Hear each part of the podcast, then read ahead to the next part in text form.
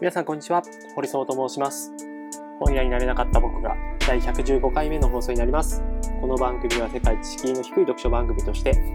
堀総が読んだ本や言葉に関する感想などを紹介するラジオを目指しています。えーとなんか最近ちょっと告知続きなんですけどえーと金曜日ですね、先週の金曜日に、あの、オピニオンメディアのブロゴスというサイトがあって、で、そこにあの、政治系の記事をちょっと寄稿させていただきましたと。えっ、ー、と、自民党総裁選が、えー、9月29日水曜日に投開票が、まあ、予定されるというタイミングも、まあ、あって、えっ、ー、と、どういう記事かというと、自民党総裁選は自分の立場を振り返る絶好の機会だというで、えっ、ー、と、まあ、これなんか、あれ前特徴ラジオでこう言ったかもしれないですけど、なんか自分がどういうタイプなのかっていうのを、こう、どういうタイプとかどういう政治家をこう支持するかっていうこう判断軸みたいなものって、割とかなり適当というか場当たり的にこう決められてる、決まっちゃうケースって結構あるなっていうふうに思ってますね。でもちろん自民党員の人は自民党に投票するし、公明党員の人は公明党に投票するし、立憲民主党の党員の人は立憲民主党、共産党の人は共産党っていうのはありつつ、こう無党派層の人って、まあ普段からそんな政治にめちゃくちゃこうウォッチしてるみたいな人ってそんなに多くない中で、こう、まあ選挙当日になんかこう、会場向かうときにこうマイフェストとか見て、まあ決めちゃうみたいなことがあるんですけど、なんかそれはすごくまあそういう決め方というか、それは否定はしないんですけど、あのー、ベースとなる自分の立場っていうのをちゃんとこう理解というか決めておくことってすごく大事なんじゃないかなと思っています。で、例えばなんか、河野太郎さん、まあ別にこう、えー、全く悪気はなく出しちゃいますけど、太郎さんって、一応なんかね、あの、自民党総裁選のこう立候補者の最初の20分間の、えー、演説の時に、まあ、温かいという、こう、温度の温という文字をこう出していて、まあ、民主観というか、こう、人々にこう寄り添ってっていうふうに、えっ、ー、と、まあ、そういうスローガンというかメッセージを出していたんですけど、実際のところはこう必要な規制改革も断行しますと。で、市場の競争原理、これを重視する、いわゆる新自由主義派という、新自由主義というこう、えー、考え方に立っている人ですと。で、それって、まあ、あの、小泉純一郎さんとか、まあ、今に至るまで、あの、規制改革とかって言っていた人、あるいは日本維新の会とかとも結構こう近しい立場だと思うんですけど、それが何かっていうと、まあ当然必要な規制改革はあるとは思うんですが、あの、小泉純一郎さんが自己責任みたいなことをこう発言した通り、いろいろなこうリスク、こう生きていく中で事故あったり、事件に巻き込まれたりとか、災害に巻き込まれたりとか、まあ、いろんな社会的弱者に、あの、なる可能性っていくらでもある中で、そういうものを基本的にはこう、公行政のサービスじゃなくて、民間のサービスが、民間のサービスにこう異常したら、あの、競争原理、市場のこう競争原理みたいなものと相まってサービスも良くなって、で、民間で、えー、行政がこう税金かけてこう、サービスやるんじゃなくて民間で賄えるんじゃないかみたいな、そういう考え方なんですが、当然そのセーフティーネットみたいな観点に立つと、えー、十分に受けられない。税金は安くなる一方で、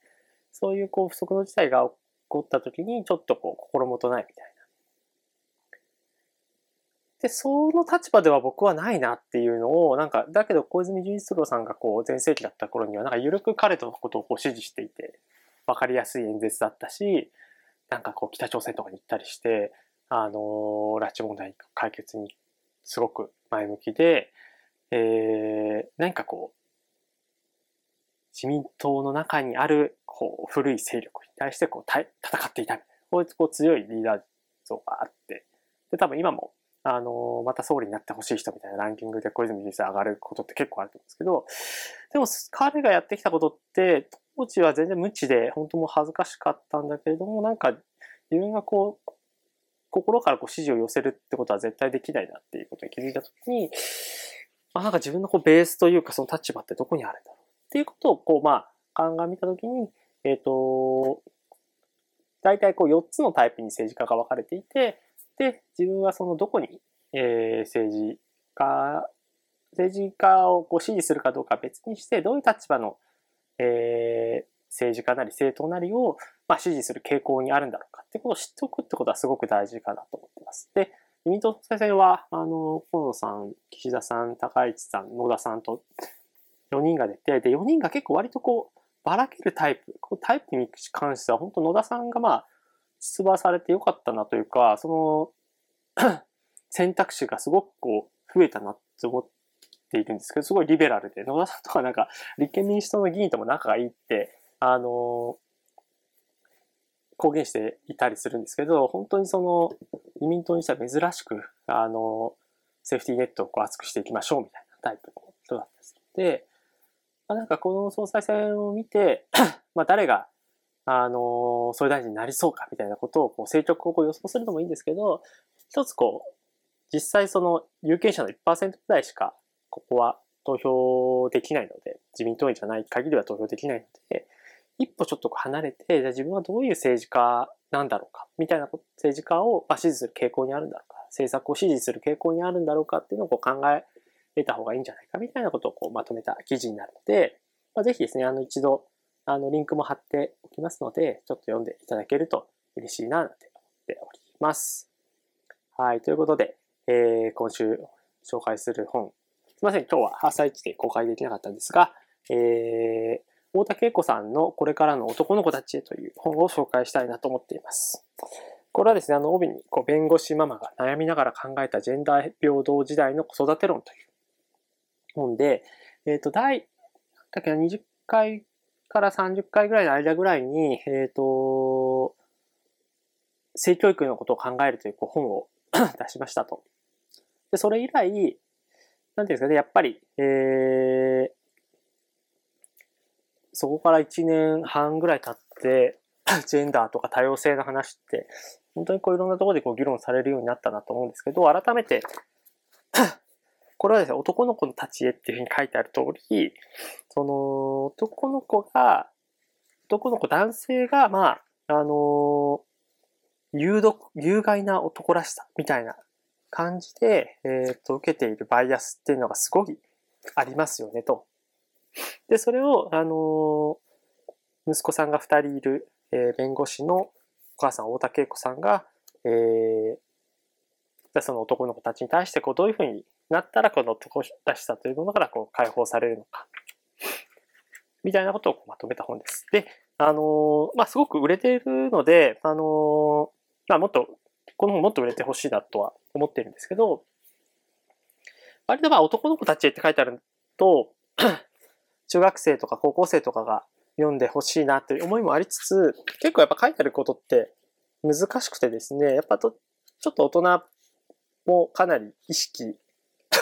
されていて、実際こう読む人は大人が多いんじゃないかなと。そこはちょっとこのタイトルと、もうちょっとこう平易な文章であれば、実際その考えてほしい中学生やら高校生やらに対して、えー、いろいろな影響を与えられるのかなと思いつつ、えー、自分もこう読んでいて、結構表現的には硬いところもあったりとか、まあ、丁寧に、ロジックで、えー、こういうところはあまり良くないんじゃないか、っていうことをこう書かれていて、すごく興味深かったなと思ってます。例えば、なんかあの、結構このジェンダーの問題って、要は賠償化されたりとか、なんか別の比較すべきない、比較すべきじゃないものと比較されるケースってすごくあったりするんですよね。例えば、あの、よく議論に上がるのが、静香ちゃんの入浴シーン、ドラえもんで静香ちゃんの入浴シーンがありますよ、と。で、そのシーンを、えっ、ー、と、まあ今は、えー、のび太さんのエッチみたいな感じで、それぐらいの、まあ覗きというか、女性が、年頃のこう女性がシャワー浴びているシーンをこう見てしまうって、かなり、えー、犯罪ですよね。ほぼ犯罪。それを、テレビというメディアを通じて、なんかこう、男の子ののび太くんがなんかおっちょこちょいであったりだとか、なんかこう、微笑ましいシーンとして、えー、描いていたりするんですけど、比較すべきじゃないものと比較してるって何かっていうと、例えば、まあまあこう書いてあります。えードラえもんでのび太くんがシュガちゃん入浴シーンやスカートなんか偶然に見たり見えそうになったりしてラッキーと喜ぶ場面があります。自然より頻度として減ったり、裸の体が直接映らなくなったりという変化はあるようですが、全くなくなったわけでもないようです。こういうシーンがストリー上の必然性もなく、単なるちょっと笑えるエピソードとして挿入されることが問題だと思います。えー、ちょっと、えー、途中省略して、例えば、こういう話をすると、まるで私がドラえもんを見たために女の子のお風呂を実際に覗く男の子がたくさん生まれると主張しているかのように、特会して批判する人がいるのです。そんなこと言ってるわけではありません。ただ、こうした表現が性被害を軽視して、した描き方になっているのは事実で、そのことが受け手の価値観にある程度影響を及ぼす可能性はあるだろうということです。こんなことを言うと、ルパン三世を見たからといって強盗になどならないし、名探偵コナンを見たって殺人犯にはならないんだという人もいますが、強盗や殺人と性暴力には社会での扱われ方に違いがあります。どういう行動が、行為が強盗か殺人に当たるかということは常識的にほとんどの人が理解しています。ですから、ルパン三世で強盗シーンがかっこよく描かれるの面白がっても、子供が実はあれはやってもいいことだと思い込むことは心配されないでしょう。他方で、4章で書いたように実際に性暴力をエロネタ扱いしたり、被害者に気持ちよかったと聞くなど、性暴力についてはそもそもそれが性暴力であるという社会全体認知がまだ発展途上で、大人でさえ認識が甘かったりします。こういう社会の状況を前提にすれば性暴力がどういうものか子供は正しい認識を持てているかわからないということを前提に、性暴力について誤解させるような表現物を子供に見せることに、大人が慎重な配慮をすることが必要だと思います。というふうに書かれていて、結構これはもう本当に確かにいろんなところで言えて、あの、僕自身もなんか答えをちゃんと、えー、導き出す難しいですね。なんかこう、例えば大麻とか、まあ薬物とかをこう、えー、症状的なシーンとしてこう使ってるケースがあったときに、えー、と、外野から、まあ、外からこう批判として、そういう人はこう犯罪を誘発するんじゃないか。だけど、それは殺人とか、そういうシーンをこう描いちゃいけないっていうのと同列じゃないかっていう。これは、あの、僕が好きな作家さんとかも、そういうこうロジックでこう反論して、まあ、表現と自由とはまた別の話になるんですけど、その表現の自由をどこまで担保するかっていう問題もありつつ、だけどそれは、まあ、この太田さんが今、記述しているように、世の中に対して合意形成とか社会的な認知っていうのがちゃんとこう、それは悪なんだよ。それは悪いことなんだよっていうことが、え認められてない状態で、そういう描かれ方をすると、まあそれは確かにこう悪影響を及ぼす可能性って高いな。みたいなことで、まあ同列に扱っちゃいけないまあそういうなんかその、いろんな気づきがあるもる本だなというふうに僕は思いました。うん。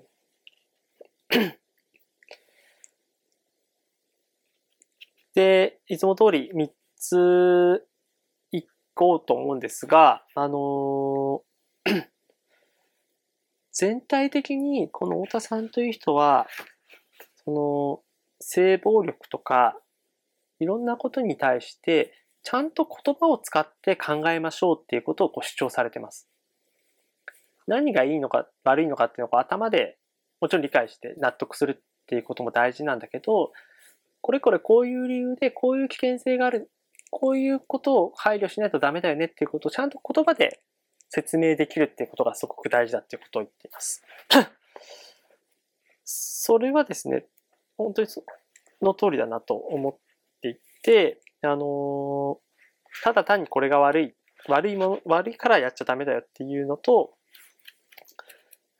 ちゃんと子供に対して、あるいは周囲に対して、これはこういう理由で、えー、良くないんですよってことは言えるっていうのは、やっぱり大きな違いがあるかなと思います。これはあの、えー、村瀬こ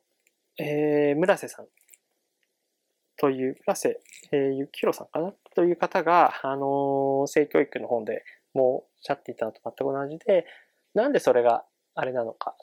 えー、悪いのか、えー、男性とか女性のこう体の仕組みはどうなのかっていうのをちゃんとこう大人もリテラシーとして理解しておく。で、それを言葉で説明ができるようになるってことはすごく大事ですよねっていうことをこう一貫して言っている本になっています。例えば、えっ、ー、と、で、言葉をすごく大事にされているので、例えばセクハラというのがありますよね。で、こう語ってるのは、あの、セクハル、セクシャルハラスメントという言葉によって多くの女性が経験してきた苦痛な現象に名前が与えられ、可視化されてきたことに意味は大変大きいと思うのですが、あまりに言葉が広がりすぎたために、かえって軽く捉えられてしまうことが気になっています。性暴力とセクシャルハラスメントを分けることはセクハラを軽く位置づけるものではありませんし、セクハラは性暴力と同じくらい人を傷つけるということもある。と強調しておきたいです。セクシャルハラスメントをセクハラと略すこともカジュアルな誤解にしてしまうことで、もしかしたら軽く捉えさせてしまうのかもしれない知れないと迷うこともあるのですが、ここでは、セクハラは決して軽い行為でなく、人の性的尊厳に関わるのですと強調した上でセクハラという略称も使うことにします。これだけで、えっ、ー、と、2、4、6や9行使ってるんですよね。かなりの文字数、スペースで、えー、まあ、注意書きというか、やっていらっしゃるんですけど、それに、まあ、その言葉でいろいろこう説明するというのはすごく重要だと、太田さんはこう考えていらっしゃるのかなと思っています。では、いきます。えっ、ー、と、先ほど話した通り、一つ目、こう、愉快な男らしさということについて、えー、かなり問題意識を持っているという点を改めて、えー、お伝えしたいなと思っています。えー、いきなり説明もなく有害な男らしさという言葉を使ってしましたが、しまいましたが、これは1980年代アメリカの心理学者が提唱した言葉です。英語では、 toxic masculinity。社会の中で男らしさとして当然視され、称賛され、男性が無自覚のうちにそうなるように仕向けられている特性の中に、暴力や性差別的な言動につながったり、自分自身を大切にできなくさせたりする有害な性質が埋め込まれているという指摘。えっと、それを言ってるのは4つあって、育児なしはダメである。大物感、動じない強さ、ぶちのめせ。まあちょっとこうアメリカ的な感じもありますが、弱音を吐かずに社会的な成功と地を積極的に追求し、危機的状況があっても同時にたくましく切り抜け、攻撃的で暴力的に態度を取ることも含めて社会の中で男らしさと言われるという説明ですね。はい。まあ、これ全部悪いことじゃないですね。コタフで勇敢なことみたいなのは。なんだけど、やっぱりこう、世の中多様な価値観があって、誰もが別にこう、社長とかを目指さなくていいし、社長にならなくても出世みたいな、出世街道みたいなのを目指したりとか、もう仕事に対しても100%フルコミット。まあ、する人がいてもいいんだけど、別にそうじゃない人がいてもいい。限られた時間で、え与えられた役割をしっかりこなすっていうこともすごい重要ですよね。だけど、あのー、例えばそれ、そういう100%コミットする人が、まあ、いてもいても僕は、なんか、家族をないがしにして100%コミットってな、ってどういうことだよって思ったりするんですけど、なんでこう家族の側とか、あの、パートナーの側に対して、あの、配慮ができないんだ。とか、そっちのこうキャリアの機会をこう奪うみたいな行動しちゃダメだじゃないかっていうふうに思ったりはするんですけど、逆にそういうその、男性が育休を取ったりとか、えっ、ー、と、子供が熱出しました。で、すいません、帰りますって言った時に、奥さんが言ったらいいんじゃないみたいなことを平気で言える人。そういうようなこう家族をこう優先する行動は男としてダメだよね、みたいな。そういうのは、やっぱり、えー、意識として良くない。有害な男らしさっていうのは、その本、そのお父さんというかこう男性が持っていることもあれば、周りがそういうことをこう、持っている。だから逃げられなくなってしまうとか。そのタフさっていうのが、あの、称賛されているので、えー、自分の中でこう不安とか弱さとかあった時にそれをなかなか言えないとか。で、本当にこう心身が、あのー、壊滅的にこうダメージを受けるまで、何かがこう爆発するまでそれをこう溜め込んでしまうとか。それはもう完全なこう有害な男らしさのこう弊害ですよね。ということをこう言っていて、で、そういうものが、あの、社会的な認知として根強く残っている。これは海外もそうだし、まあ、とりわけ日本もそうですよね。男の子ってこうだよね。男の子ってバカな、女の子に比べてバカな生き物だからみたいなことを、例えばこう、ちっちゃい子供に対して、えー、冗談でもこう、言ってしまう。それはやっぱり、そういうイメージをこう、植え付けてしまうことによって、えー、子供があの、まあ、ちょっと、ちょっとくらいこう暴力的なことをしても、まあ、男の子だからというふうにこう片付けられてしまう。それはやっぱり、あの、成長していくにつれて、その暴力性みたいなのがこう抜ききれなくなってしまうというこうリスクもあったりするので、そのあたりはしっかり、あの、子供が、えー、保育園、幼稚園の時代にあっても、こう、女の子に対して、えー、叩いたりとか泣かせたりした時に、あの、ちょっとくらい元気があるからっていうことに片付けるのではなくて、えー、なんでこれ起こってるのかわかるか。あの、どうして、えー、相手が泣いてしまうようなことをやっちゃダメなのかっていうのをちゃんと説明してあげるっていうことが、まあ、親の義務でもあるし、こう、社会全体が、えー、そういう誤った男らしさっていうものをこう助長しないように、えー、過ごすのがすごく重要なんじゃないか。大なふうにこう思ったりします。えー、間違った強さ像を内面化してるっていうことも書かれていて、なんかその えっと、星野俊樹さんという 小学校教師の方が、太田さんと対談をしていて、えっ、と、小学生のある女の子が日記にクラスの A 君から女がかっこいいけど男は弱くてダサいと言われて腹が立ったのでみんなで話し合いたいですっていうこうテーマがあって、で、学級会でこう話したときに、まあいろんなことをこう話して、で、その、そういう発言をした男の子であっても、えー、本当はそんなことを言いたくなかった、みたいなことをこう、最後振り返り反省で、えー、告白してるんですよね。なので、それは男が、まあ、悪いことをしたもちろんその誤った発言をしてしまってはいるんですが、小さいうちから男の子のそういう間違った強さ像みたいなのを内面化させるような環境にあったんじゃないかという。なので、星野さんは、あの、丁寧に家庭内で、あの、パパ、ママ、えー、おばあちゃんからいろいろなことをこう言われているかもしれないけど、えー、保護者の皆さんからジェンダーバイアスを強化するような言葉がけをされる子が多い。今後皆さんのそういう発言にお子さんが異議を取られることもありませんが、どうか怒らずご自身の言動を冷静に振り返って、お子さんのジェンダー平等への意識の高まりを褒めてあげてください。というふうにこう、啓蒙して、これはなんかこう、小学校教師として、なんか、もしかしたら、あモンスターペアレンツと言われる、こう、保護者からクレームが入るかもしれないけれども、すごい適切な教師のあり方だと思うんですよね。子供だけじゃなくて、やっぱ子供がこう取り巻かれている環境に対して働きかけをするという、そういうなんか、えー、行動っていうのは僕自身も、あのー、これからこういとこがいたりだとか、えー、周りのこうパパ友、ママ友とかそういう環境で、これからすごくいろんなこう関わり方を持っていく中で、まあ、勇気を出して、えー、適切なタイミングでこう修正をこう促せるようなアプローチができたらいいんじゃないかなという思う次第でございます。で、あの、二つ目はですね、これはあの、これも対談で、対談で、えっ、ー、と、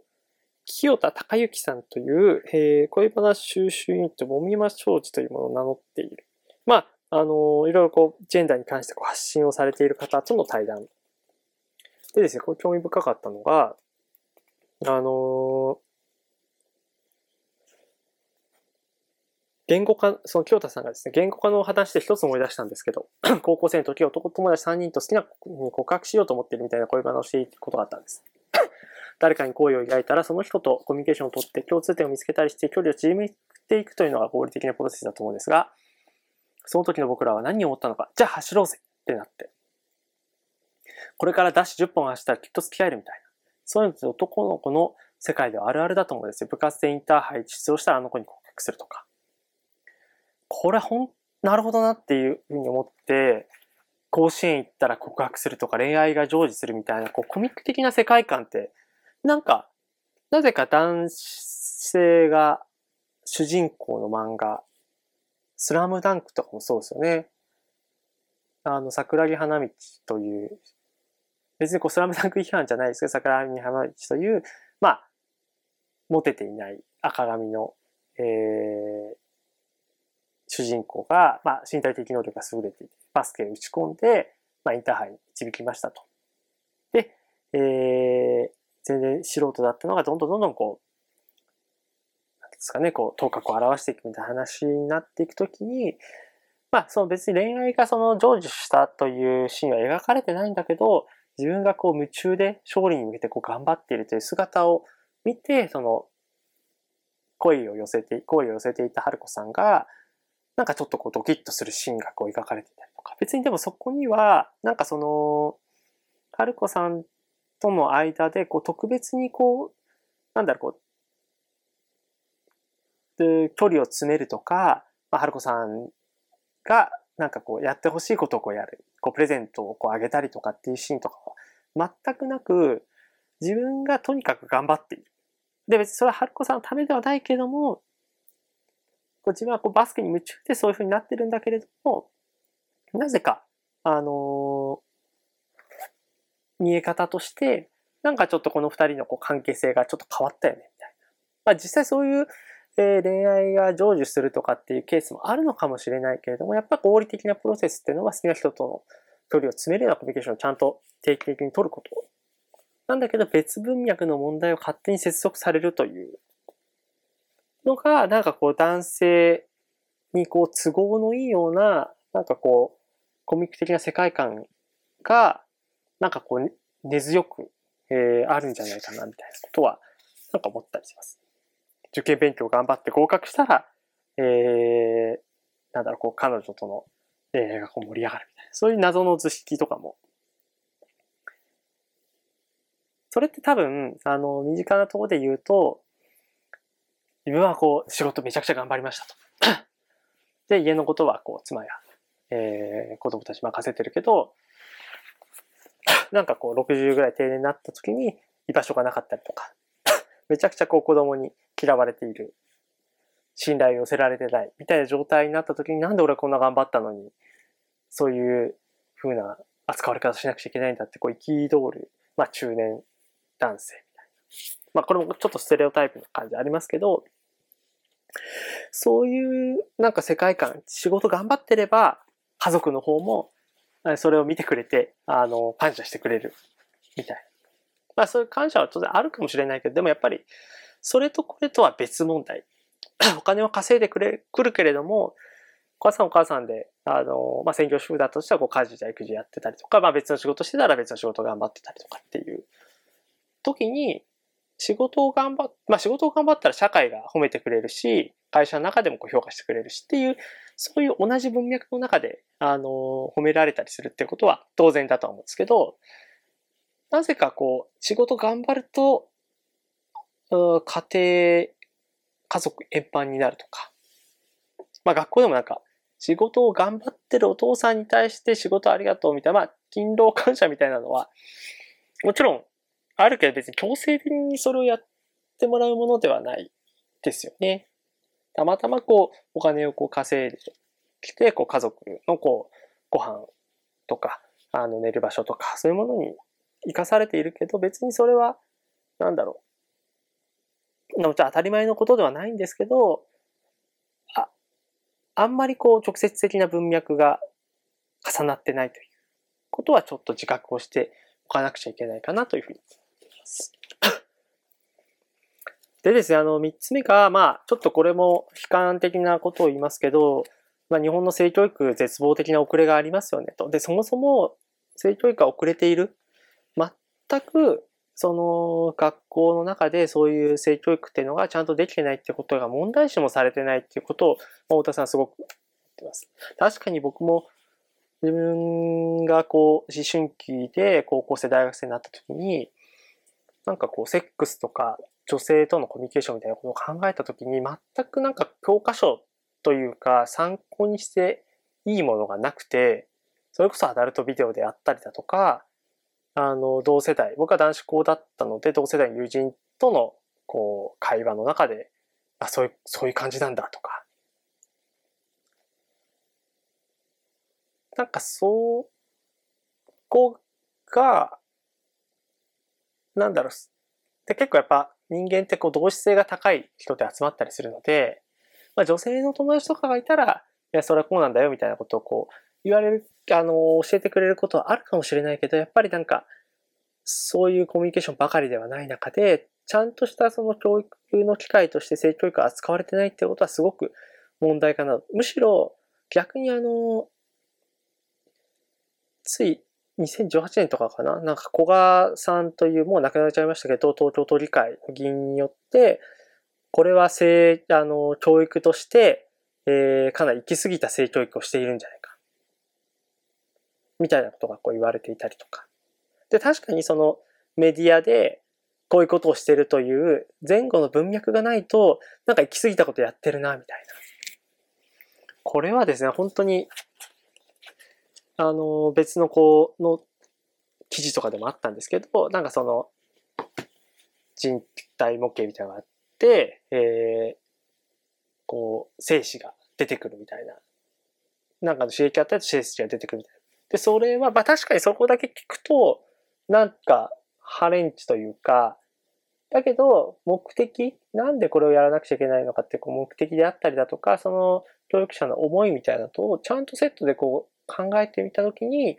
果たしてそれは、あの、議員とかが児童ポルノだみたいなことを、えー、軽々しく言えるようなことをやっていたわけではないっていうことはもう明らかなときに、政治家、権力者、為政者による教育への階級というものがああるのは妥当なのか。もちろんそういういろんなタイプがいるので、そういう議員がいてもいいとは思うんですけど、ちゃんとそこがこう議論として、世論、それが介入じゃないかっていうふうにこう戦って撤回するみたいなのじゃなくて、ちゃんと為政者も含めて、そういう判断ができる状態に未だなっていない。絶望的に遅れているので、一人なんかそれはダメなんじゃないかって言ったら、それがその意見が通っちゃうみたいな。とえー、東京都教育委員会の教育官の脆さ、特に議論が起こることを正面から整備しようとしない。そういったこう環境面に対する懸念をすごく太田さんは感じていて、で、このが幸いなことに、えー、かなり売れていますと。それはすごく、あの、希望だと思うんですよね。やっぱり、その、そこに対して問題意識を持って、それに対して共感を、この本買ったのは妻なんですけど、えっ、ー、と、妻からまあ僕にこう、まあ読み継がれていくというか、あ、そうか。あの、改めてこういうことは気をつけようというか思って。で、僕が、あの、友人とかに、友人のこう、パパ友とかに、結構この本はすごく、あの、子供とこう、触れ合っていくために、こう、大事な話だと思うとか、まあ、こういう読書ラジオとかを通じてどれが聞いてくれるかわからないけれども、こういう考え方もあるよとか、こういうふうに、あこういうなんか自分がこう、自分たちの世代が植え付けられてきた価値観っていうのは、かなり、えー、誤った価値観の上に基づいているんじゃないか。みたいなことをちゃんとこう伝えていく、その輪が広がっていくっていうのがすごく大事だし、なんかこう本というか書物の役割の、なんだすごく大切な部分をなんか改めて教えてもらったなという感じがしています。こう気にしなくちゃいけないのは、どうす、あの、同性の親から、えー、ジェンダーバイアスをかけられてるということも、えー、あると。男の子は父親から、女の子は母親から言われている場合が多いと。同性の親こそがジェンダーバイアス。なので僕は息子が二人いて、で、息子と二人と、こう、今のところ仲良く接してますけど、知らず知らずジェンダーバイアスみたいなものをこう強化してしまうきっかけに、まあなりやすい状況にあるなと。男だからこうしろとかっていうのは、やっぱり、なんか、男だから何々しろってなんかこう、あらゆることのこう理由になりそうだったりはするんですけど、やっぱりこう、男だからというなんかよくわかんない理由じゃなくて、合理的で本質的な理由をちゃんとこう探しながら、えー、しつけなり、教育なり、まあコミュニケーションなりっていうのを図っていきたいなと思った次第でございます。ということで、えー、これからの男たちという本に対する紹介ラジオになります。大田恵子さんの、えー、本はとても勉強に、大人がやっぱり勉強、まず、まずはやっぱり大人がちゃんとそれを知っておくということがすごく重要だと思いますので、ぜひ興味のある方は、あの、読んでいただければなと思っています。あの、まだ子供がいないとか、20代結婚もしてないんだけどっていう方も、えっ、とですね、これってまあ、子供、大人とその息子、娘とかそういう問題だけじゃなくて、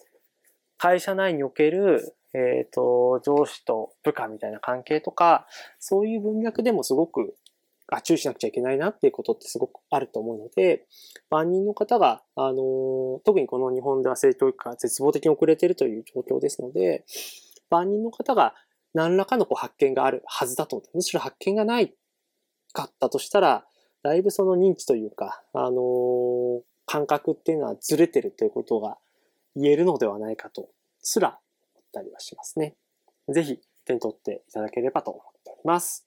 ということで、えっ、ー、と、本日は以上になります。えー、今週1週間も頑張っていきましょう。